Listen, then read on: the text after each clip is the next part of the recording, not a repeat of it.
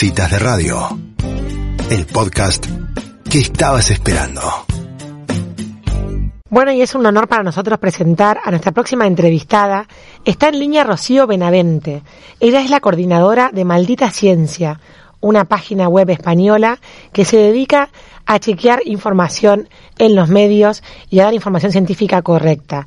Rocío estudió periodismo en la Universidad Complutense de Madrid, bueno, y tiene varios estudios y es, es reconocida en, en muchos lugares por su trabajo científico. Bienvenida, Rocío, a Citas de Radio. Mi nombre es Elisa Peirano. ¿Cómo estás? Hola Elisa, pues encantada de estar aquí con vosotros. bueno, muchísimas gracias por atendernos. Rocío, estuviste en Maldita Ciencia desde que se fue fundada en junio de 2018, hace ya un par de años. Contanos cómo surge Maldita Ciencia y para qué. ¿Cuál es el objetivo de su, de su razón de ser?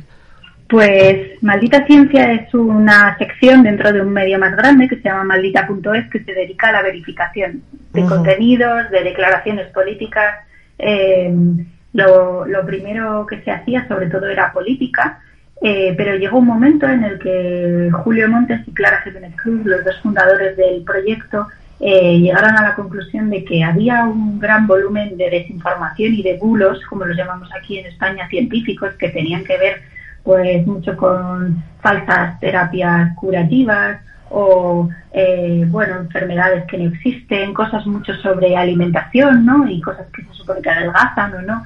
Para lo que hacía falta un, bueno una sección específica no alguien con, con formación periodística de ciencia para ayudar un poco a aclarar este tipo de bulos que quizá llamen menos la atención de partida porque parece que la política lo llena todo pero que son muy dañinos al final porque afectan a la salud de la gente, a lo que come, a lo que cómo se cura de las enfermedades, qué medicamentos le da o no le da a sus hijos.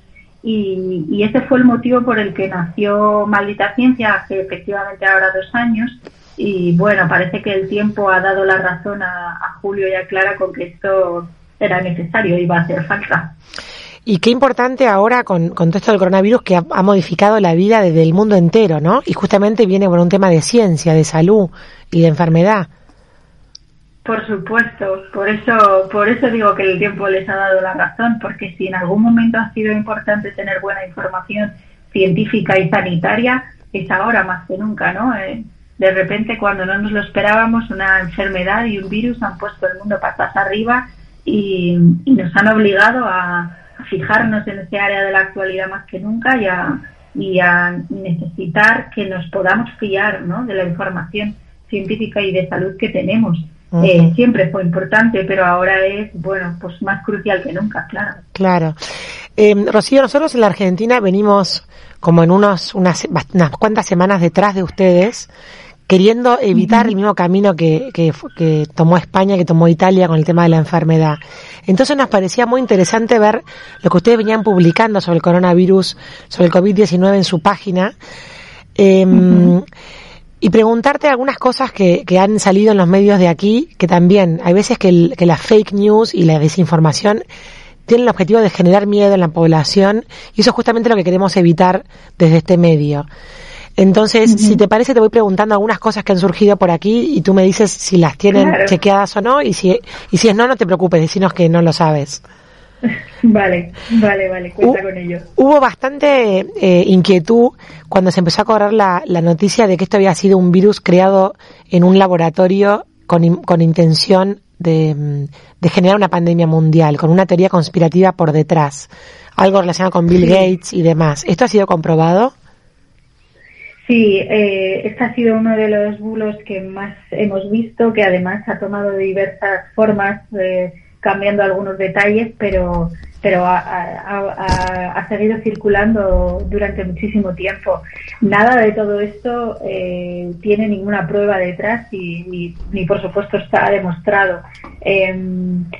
Hay de hecho varios estudios publicados que demuestran que el genoma del virus es muy parecido al de otras cepas parecidas, es una evolución natural de otros virus que ya existían y, eso en su código genético se puede ver. Eh, no recuerdo qué científico genetista decía hace poco que no somos tan buenos como para poder imitar a la naturaleza así de bien. Desde luego todavía no sabemos.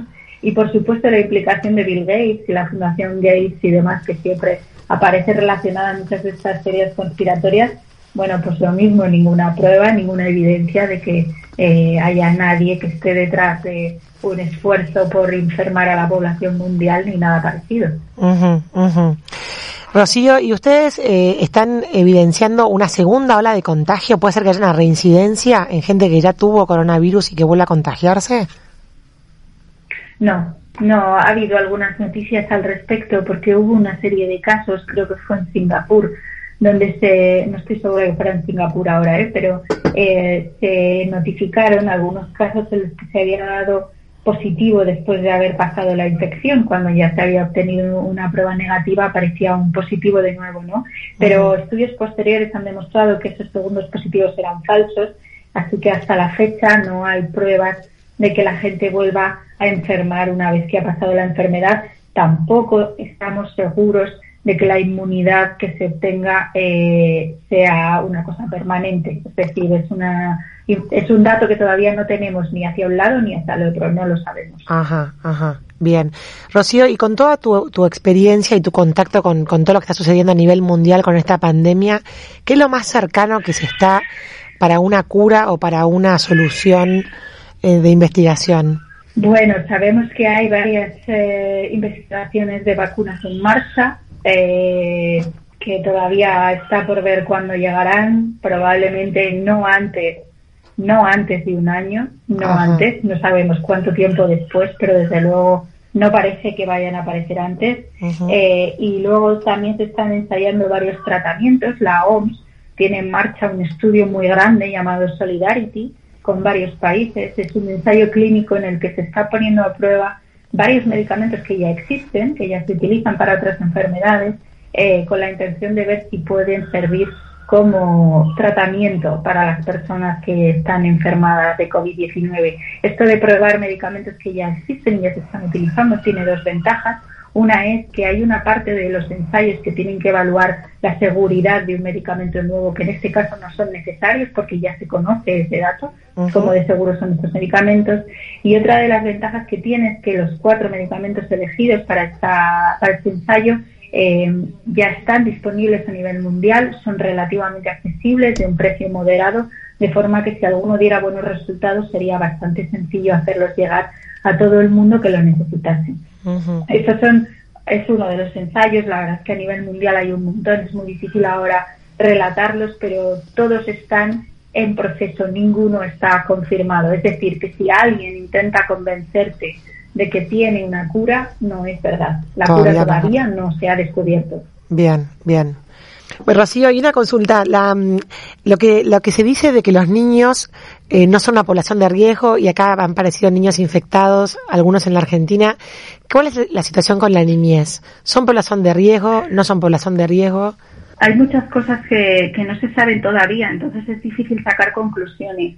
Eh, sí parece que en esta enfermedad el hecho de que los niños eh, tengan un sistema inmune inmaduro todavía es una ventaja, cosa que parece un poco eh, contradictoria. Eh, te explico por qué. Uno de los problemas de esta enfermedad, del COVID-19, es que en algunos pacientes desarrolla una respuesta inmune exagerada, que es lo que en muchos casos provoca los casos más graves. No es solamente la parte pulmonar, que también, sino una inflamación generalizada que, bueno, pues significa que el sistema inmune de repente ha sobrereaccionado, ¿no? Y, y, y, de mucha gravedad.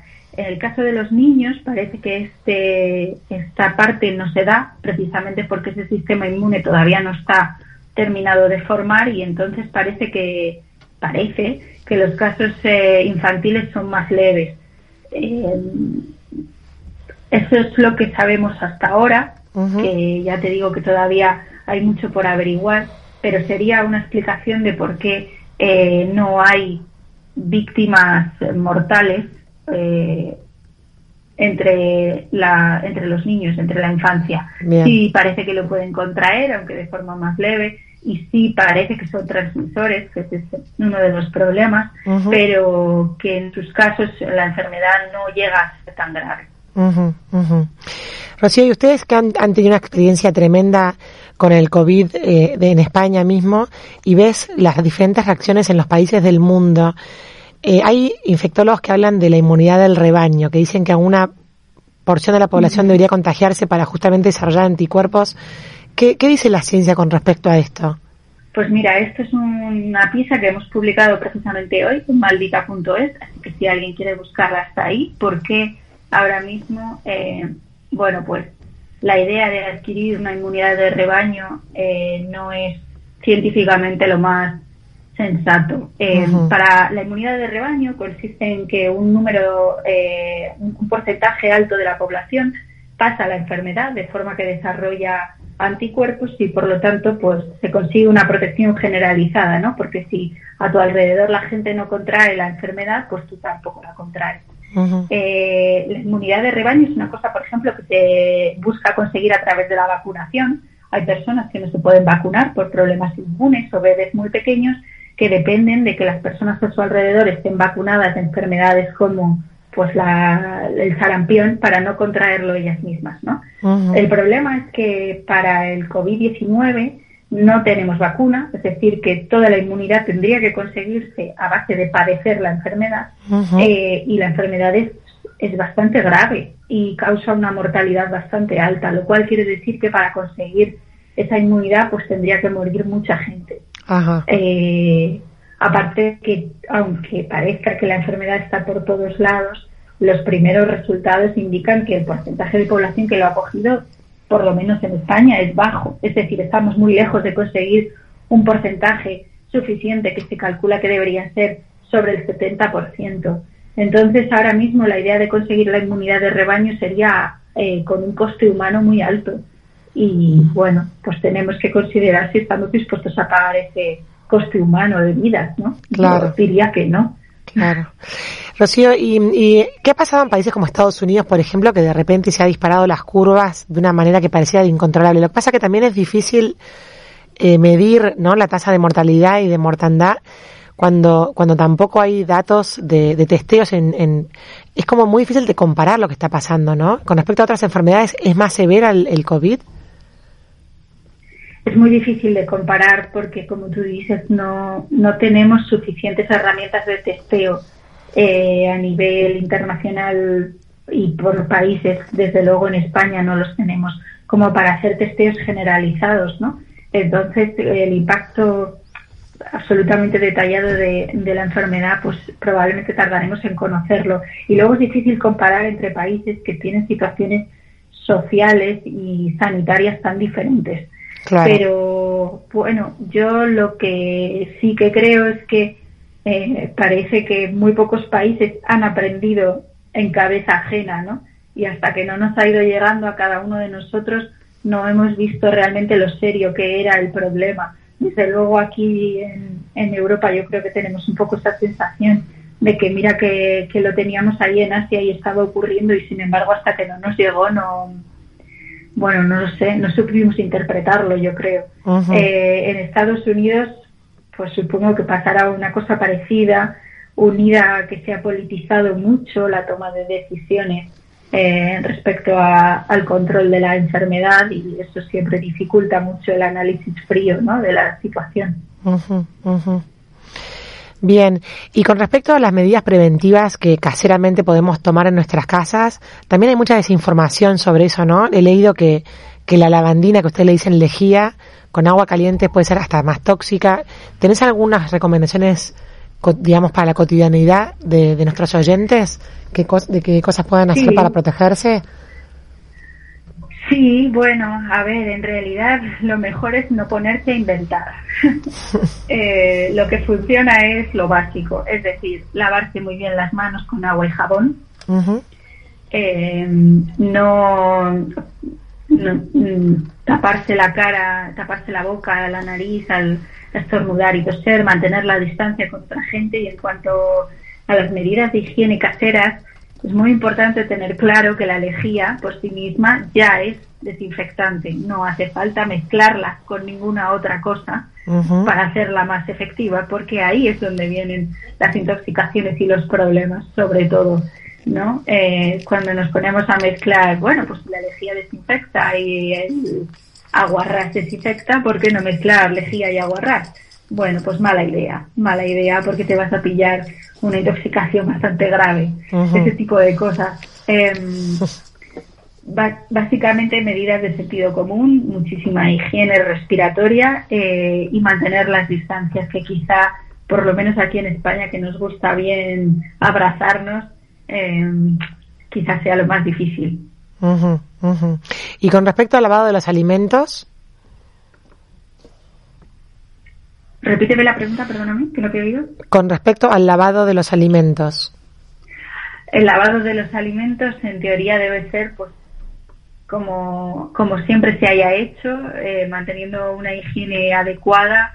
Si se quiere, se puede lavar con unas gotas de lejía alimentaria. Aquí lo llamamos amuquina. No sé muy bien cómo, cómo se conoce en otros países. Aquí se recomienda sobre todo para las embarazadas, para que laven bien la, la fruta y las verduras cuando, cuando están embarazadas, eh, pues se puede aplicar esto a la población general, aunque estrictamente necesario parece que no sería, valdría con lavarlas bien con agua, eh, cocinar bien los alimentos, no solamente por el coronavirus, que también, sino bueno, porque las intoxicaciones alimentarias siempre han estado ahí y cuanto más cuidado y más higiene se mantenga, pues mejor.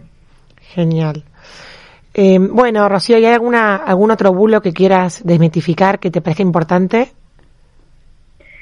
Bueno, sobre todo creo que es importante tener claro que estamos ante una situación muy complicada, entonces cualquiera que te ofrezca una solución muy sencilla para algo muy difícil probablemente te está intentando engañar. Todo esto que promete una cura con agua, con sal o la prevención de la enfermedad es tan sencilla como, no sé, jugarte la boca cada 15 minutos. Eh, bueno, yo creo que tenemos entre manos una enfermedad que ha matado a miles de personas en todo el mundo, así que podemos asumir que la solución no es tan fácil. Rocío, y sobre el uso del, del barbijo, ¿no? Que hay tantas tanta información dando vueltas, algunas advierten sobre, sobre el riesgo de hipoxia dentro del auto o, o si se puede lavar o no el barbijo, volverlo a utilizar. Tiranos cuatro o cinco eh, consejitos sobre el uso del barbijo para que quienes nos escuchan sepan cómo tienen que actuar. Este ha sido un tema muy delicado también a lo largo de la pandemia. Em, parece que ya tenemos claro que efectivamente utilizar mascarilla, que lo llamamos en, España, eh, sobre todo en espacios cerrados, es una forma de reducir el riesgo de infección pero para eso efectivamente hay que utilizarlas bien. Esto quiere decir que hay que cubrirse la nariz y la boca hasta debajo de la barbilla, no vale dejar la nariz fuera, no vale por favor ponerse la mascarilla debajo de la barbilla para fumar o algo así, estás cargando toda su utilidad.